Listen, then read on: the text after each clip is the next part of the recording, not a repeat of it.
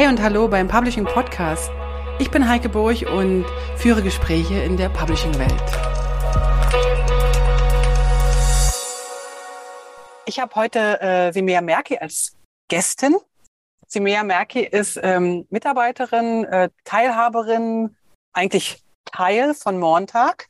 Ähm, sie hat sich selbst mal beschrieben mit einem Zitat, was ich gerne noch mal vorlesen möchte. Das Leben ist wie Fahrradfahren. Um die Balance zu halten, muss man in Bewegung bleiben.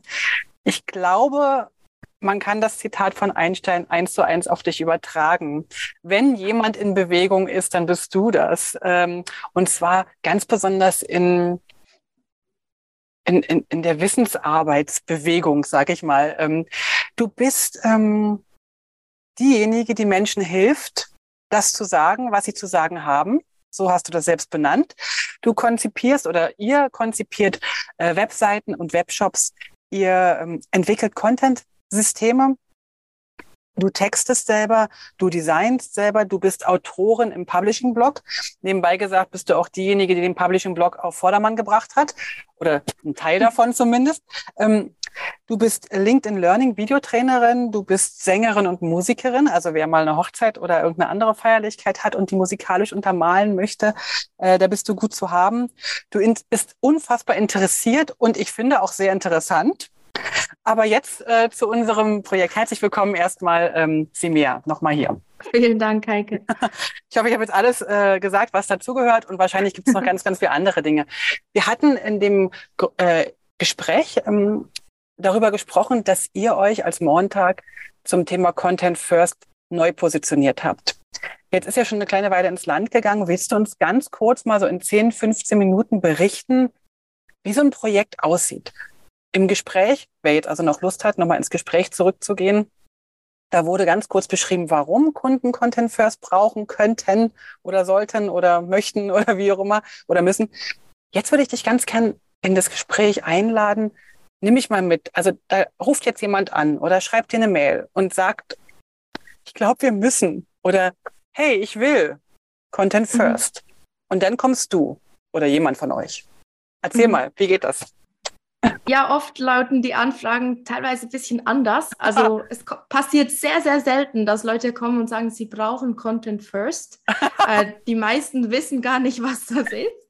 Ähm, das, was, was bei uns tatsächlich, würde ich sagen, der Standard ist, sind Kunden, die kommen und sagen, wir brauchen jetzt auch noch online oder wir müssen irgendwie das PDF in einem E-Paper darstellen und dann ähm, kommen wir eigentlich oft mit, mit, dem, mit dem Treppchen zu Content First und können dann erklären, was wir damit meinen. Das heißt, also oft liegt. Das heißt, dass die Kunden gar nicht wissen, was sie brauchen und ihr denen sagt, was sie brauchen? Ja gut, wir denen sagen, wir finden das mit ihnen gemeinsam raus, ja. Okay. Also okay. oft ist ja die optimale Vorstellung von diesen Kunden ja auch nicht, äh, dass man das PDF einfach noch äh, hochlädt und dann das blättert und auf dem Handy eh nicht nutzen kann. Ähm, das sind ja oft nur Notlösungen oder so, wir müssen, wir sollten und gar nicht unbedingt das, was die sich wünschen. Ähm, ich glaube, das ist schon wichtig zu sagen, ist nicht so, dass wir das aufzwingen. Ähm, es ist eher tatsächlich etwas, was die Kunden gar nicht so bemerken oder eben meinen, dass es da Lizenzkosten gibt für solche Systeme, die für sie eh nicht in Frage kommen. Okay, also du gehst zu den, die kommen dann zu dir, die brauchen eine Webseite, die brauchen ihre PDF online oder was auch immer. Mhm. Und dann macht ihr genau was? Ja, das Erste, was wir eigentlich tun, ist überhaupt eben mal schauen, ist es das, was sie brauchen? Ist Content First das, was, was wirklich notwendig ist? Ähm, und wenn ja, dann startet das Ganze eigentlich ganz unspektakulär mit einer Datenmodellierung. Es klingt sehr langweilig, ja. ist aber unglaublich wichtig. Also die Frage ist eigentlich, wie kommen wir von InDesign oder von irgendeinem Print-Layout zu einer Datenbank? Und diese Datenbank ist ja dann eigentlich äh, der Boden oder das, die Plattform, wo alles zusammenläuft. Und dann das ausgespielt wird, sei es in Web, sei es in Print. Und das ist eigentlich so Schritt eins, den erzwingen wir immer. Mhm. Die meisten Kunden meinen, sie wissen, ähm, wie ihre, ihre, ja, ihre Inhalte aufgebaut sind.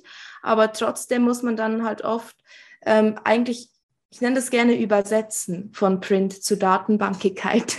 ähm, also mhm. ja, ich kann zum Beispiel nicht mehr sagen, meine Artikel sind eine Seite lang, weil es eine Seite im Web gar nicht gibt. Es sind so kleine Dinge, die aber doch sehr wichtig sind, wenn man mit Content First startet. Okay, also ihr habt auf der einen Seite eine technische, einen technischen Bereich, den ihr abdecken müsst. Das heißt, ihr genau. redet mit dem Kunden, schau mal, das ist jetzt äh, eine Bildunterschrift und, und, und kein, äh, also das ist jetzt ein Teil vom Ganzen. Genau. Oder das ist ein, ein, Titel, ein Untertitel, das ist ein Text. Also ihr mhm. baut das granularer auf. Aber jetzt stelle ich mir so einen normalen Kunden vor, eine normale Kundin, die daherkommt und sagt, eigentlich brauche ich nur das Ganze digital. Und du erzählst irgendwas von einer, äh, von einer Datenmodellierung. Mhm. Ich sehe da so ein Gap. so ein ja, genau. genau. Also es gibt eigentlich, ja, es gibt eigentlich zwei, zwei Stränge, die so bisschen parallel laufen. Also die Datenmodellierung machen wir manchmal auch alleine und machen dann einen Vorschlag mhm. auf Basis von vielen Gesprächen, wie diese Dinge aufgebaut sind bei Ihnen, wie der Workflow abläuft und so. Und was aber noch eigentlich noch vorher passiert, ist der Teil, was braucht es überhaupt? und warum überhaupt Content First. Und das Ziel ist eigentlich immer da, Begeisterung zu wecken dafür. ähm, genau, es geht eigentlich einerseits eben darum, überhaupt zu begründen, wie kann Content First funktionieren. Es ist eigentlich dann sehr einfach begründet, dass es eine Content, äh, eine Datenmodellierung braucht, weil ja, man kann nicht Unordnung automatisieren, das, das ist allen klar. Ähm, und dann ist der zweite Schritt eigentlich immer auch noch ein MVP-Workshop. Also wir probieren das Minimal Viable Product zu definieren. Das ist eigentlich das Produkt, was in der kleinsten und einfachsten Version schon funktional ist. Mhm. Es gibt so einen Vergleich, um das MVP zu erklären. Ähm, es gibt so eine coole Grafik, da gibt es so ein sieht man ein Autoreifen, dann sieht man ein Fahrgestell, dann ein Auto ohne Lenkrad und dann das funktionelle Auto.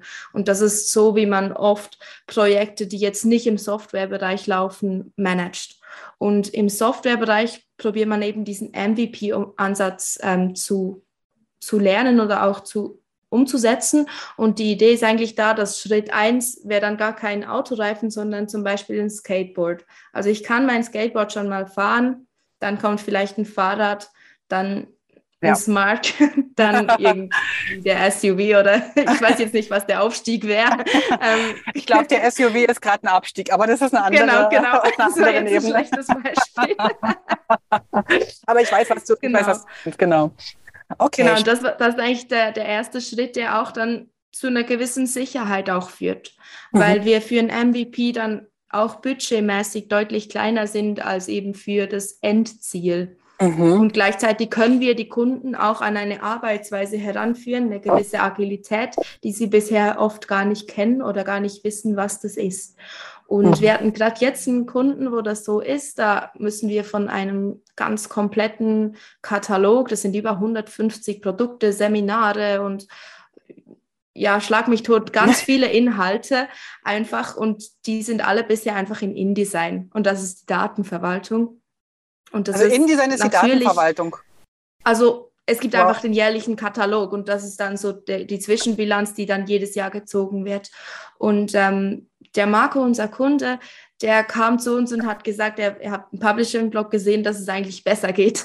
ähm, und dann haben wir gemerkt, ja, okay, es gibt da ganz viele Baustellen. Es gibt eigentlich einerseits wäre optimal, wenn er den ganzen Katalog automatisieren könnte, direkt aus der Datenbank, sagt er, jetzt mache ich den Jahreskatalog, zehn Minuten ist er fertig. Das wäre der optimale Weg. Gleichzeitig haben wir gemerkt, dass wir eigentlich viel tiefer beginnen müssen. Äh, tief meine ich jetzt nicht despektierlich, einfach machbarer beginnen ja, müssen, ähm, weil er ist an. eine Person. Er, er ja. arbeitet unglaublich viel schon jetzt und wir können ihn auch nicht einfach überlassen, nur weil das Projekt jetzt sein muss. Also haben wir diesen MVP-Workshop gemacht und haben gesagt, das Erste, was wir machen, ist, wir blenden den Shop aus, wir blenden die Anbindungen aus und das Erste, was wir tun, ist eine Datenbank aufbauen. Und das, was ihnen was bringt, ist eine Datenbank mit einem Interface. Ja. Also wir bauen eigentlich erstmal das Frontend von, von der WordPress-Installation, wo man alle Produkte sehen kann mit den Daten, die da drin sind in den Produkten. Man kann das filtern und es sind alle Produkte dort drin. Das ist okay. unser MVP. Und das schafft im ganzen Projekt auch unglaublich viel Ruhe. Und gleichzeitig, ich hatte gerade gestern mit ihm ein Meeting, schafft es dann auch das Gefühl, er hat so gesagt, jetzt fühlt es sich, als würden wir vorwärts kommen. Ah, schön. Und das ist eigentlich die Idee. Also es geht beim MVP gar nicht so sehr darum, irgendwie Agilität zu erzwingen und dann modern zu tun, sondern wirklich diese Zufriedenheit auch zu bringen, ähm, dem Kunden was zu bringen, bevor er unglaubliche Summen an Geld investiert und dann etwas hat, was er vielleicht gar nicht gebraucht hätte. Und wenn das MVP oder der MVP, ähm, das, das MVP, Product, das, das Product, ja, wahrscheinlich. Das Product, ja. ja. Das, ähm, ja. Wenn das dann fertig ist, äh, durchgetestet ist und der Kunde oder die Kundin auch zufrieden damit ist, was geht mhm. dann weiter? Wie läuft es dann weiter ab? Das entscheiden wir immer erst dann. Ah, okay. Also sonst bist du dann ja wieder bei den klassischen Wasserfallplanungen. Ja. Und das wollen wir ja eben nicht, genau. auch wenn es verlockend ist. Wir haben so gewisse Dinge, die wir gesagt haben, die könnten als nächstes kommen. Mhm. Ähm, wir haben, glaube ich, drei Dinge jetzt bei, bei, bei Marco in der Auswahl. Und dort ist es dann einfach so, dass wir ähm, die Kunden entscheiden lassen. Also deren Kunden können dann mhm. entscheiden, möchten wir jetzt als erstes dieses, diese Funktion, Funktion B, Funktion C. Also dort läuft es dann ganz basisdemokratisch ab. Ähm, die Idee ist auch, dass man tatsächlich dem Kunden oder eben den Anwenderinnen und Anwendern die Möglichkeit gibt, ähm, das Projekt sich anzuschauen, das auch für vielleicht einen Monat zu nutzen und dann zu sagen, hey, eigentlich wäre jetzt Funktion ABC cool, weil die fehlt mir jetzt. Und ja. das sind teilweise dann Funktionen, die hatte man am Anfang gar nicht auf dem Schirm. Mhm, alles klar. Also da ist wirklich wichtig, dass der Kunde oder die Kundin die Sachen auch wirklich nutzt und testet. Ja. Okay. Gut. Das hört sich spannend an. Das also ist spannend, ja. Ich, ich, ich komme zu dir, weil ich, äh, was weiß ich, meine PDFs online haben will und bekomme nachher was völlig anderes, wo ich aber dann wie auf so einem Buffet relativ viel nehmen kann, aber erstmal nur, mhm. Also ich persönlich würde ja mit einem Dessert dann anfangen, aber andere würden vielleicht mit dem, mit dem, äh, mit der Vorspeise anfangen. Also man ist dann sozusagen in der Lage, aus dieser, aus dieser äh, Datenbasis Content First irgendwelche Wege zu gehen, egal wohin die denn ja. gehen. Es muss mhm. gar keine Webseite werden. Es kann irgendwas werden. Okay. Wir haben diverse Projekte, die haben kein Frontend. Okay. Ähm, weil die Webseite nicht Prio 1 ist. Ja. Das gibt es. Cool, das hört sich gut an. Das hört sich richtig gut an. Ja, ja, es ist, es ist sehr spannend. Eigentlich es ist der, das erste Projekt oft eigentlich nur ein Bereitmachen für das, was mhm. dann kommen soll.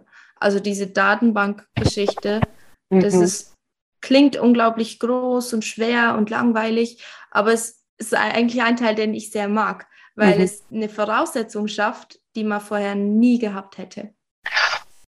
Und es gibt ja dann nachher auch die Möglichkeit, viel schneller zu agieren, wenn ich dann doch genau. eine App, eine Webseite, was weiß ich, schnell mal ein Datenblatt mhm. brauche von dem einen Produkt. Mhm. Cool. Vielen Dank fürs Mitnehmen in diese kleine, ähm, nee, in diese große, in diesen großen Bereich. Aber vielen Dank für das kleine Gespräch dafür. Vielen Dank, liebe Semer. Ich wünsche euch allen äh, bei Montag ganz, ganz viele tolle Projekte. Nur wunderbare Kunden, die motiviert sind oder sich motivieren lassen. Die beiden Sachen sind ja durchaus möglich. Lasst es genau. euch gehen und vielen, vielen Dank. Danke dir. Vielen Dank fürs Dabeisein. Für Infos zum Podcast schau doch mal auf publishingpodcast.com vorbei. Dort findest du alles zu den einzelnen Episoden, alle Links, alle Bilder und auch die Kontaktmöglichkeiten zu meinen Gästen und natürlich auch zu mir. Ach so, zu mir noch ganz kurz. Falls du in komplexen InDesign-Dokumenten Unterstützung und Struktur brauchst oder einfach nur ein Seminar im Publishing-Bereich durchführen willst oder du brauchst Hilfe in der Gestaltung deines Firmenauftritts, dann melde dich doch bei mir. Am besten per Mail oder auf www.moliri.com. Ich freue mich auf alles Neue.